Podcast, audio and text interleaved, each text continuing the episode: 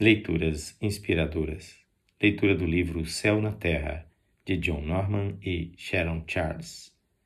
Uma revolução transformadora que alcançou um lar sofrido, fazendo dele um cantinho do céu. O sinal de 450 litros, terceira parte. Naquela noite, depois que as crianças já estavam tranquilamente dormindo, eu disse a Beth que gostaria de conversar um determinado assunto com ela. Servimos-nos de um cafezinho recém-coado e nos acomodamos à mesa da cozinha. Era o local predileto da família para nossos bate-papos. Beth olhou-me cheia de expectativa. Pronto, você me deixou curiosa, disse. O que há? Seu rosto irradiava de entusiasmo e eu achava que ela estava para ter uma grande decepção mas eu havia prometido a Deus e iria fazer o que prometera. Tomei um gole de café, estendi o braço sobre a mesa, pegando a mão dela. Interiormente eu orava: Senhor, ensina-me a dizer isso de maneira correta. Então eu comecei: Querida, ultimamente Deus tem me falado muito sobre um determinado assunto. Parece-me que Ele quer que mudemos uma coisa em nossa vida. Que mudemos o quê? indagou. Não havia medo em sua reação, pelo menos não senti isso nela na verdade, ela parecia até ansiosa para ouvir-me. Então prossegui. Lembra-se da história de Abraão, de como Deus o chamou para deixar sua cidade, seus parentes e ir para uma terra que ele lhe mostraria? Gênesis 12, 1. Tenho a impressão de que Deus está falando mesmo comigo, dizendo que temos que deixar nossos parentes e amigos e ir para o campo missionário e trabalhar para ele lá. Eu compreendo, Beth, que isso seria muito difícil. Espere um pouco, Norman. Ela me interrompeu com um risinho. Se eu me convencer de que Deus está mesmo nos chamando para esta obra, não será difícil para mim. Eu posso garantir que já estou convencida. Acho que fiquei ali parado uns instantes, com um ar patético. Depois, meio incrédulo, perguntei: Quer dizer que você também acha que devemos ser missionários? É, acho. Faz meses que estou sentindo que Deus está me falando isso, mas simplesmente não tive coragem de apresentar o assunto a você. Tinha certeza de que você não iria querer largar a fazenda. Isso aqui sempre foi a sua vida. Então fiquei sempre procurando afastar a ideia da cabeça, mas não consegui. Finalmente hoje resolvi ter uma longa conversa com Deus sobre essa questão. Ah, uma daquelas conversas, hein? Disse eu, acenando afirmativamente e sorrindo. Também tive uma longa conversa com ele hoje. Mas o que foi que você conversou com Deus? Foi sobre essa questão de ser missionários.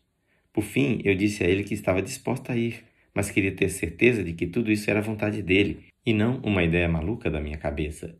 E pela fé aceitei que se ele realmente quiséssemos que fôssemos, iria orientar tudo a partir de você, que é meu marido. Então pedi um sinal a Deus, se fosse da vontade dele que seguíssemos para o campo missionário, que você puxasse o assunto e desse como exemplo a história de Abraão. Isso me daria certeza de tudo, e o resto você já sabe. Foi um daqueles momentos de valor inestimável em que ficamos num profundo silêncio, totalmente maravilhados. Depois nos abraçamos e agradecemos a Deus pela orientação tão clara para a nossa vida. Como nos encantávamos com a sua atuação sobrenatural. Ele estava ajustando tudo de maneira perfeita, como se aquilo fosse um belíssimo e complexo quebra-cabeças.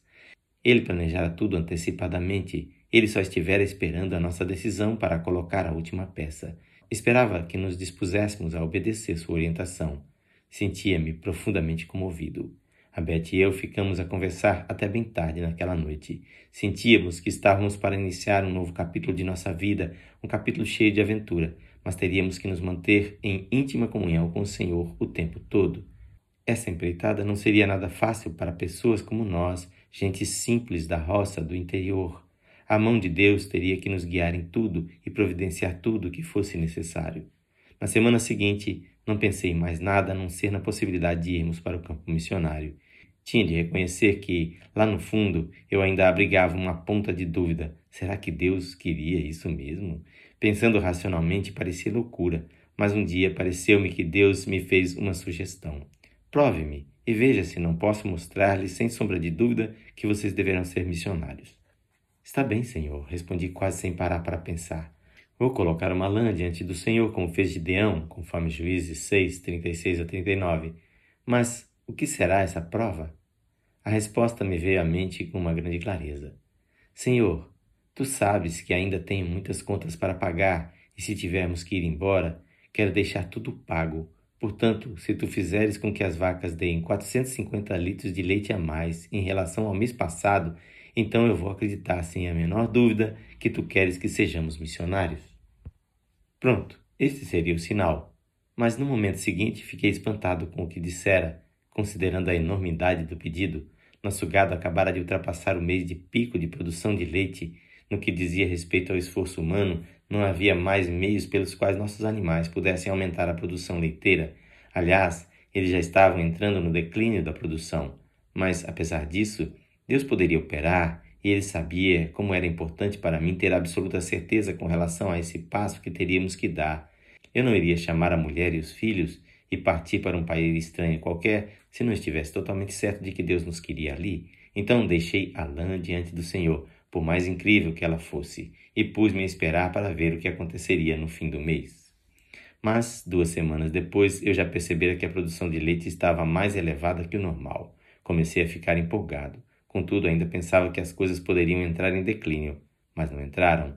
As vacas continuaram a fornecer mais e mais leite, dando muito mais do que tinham dado antes.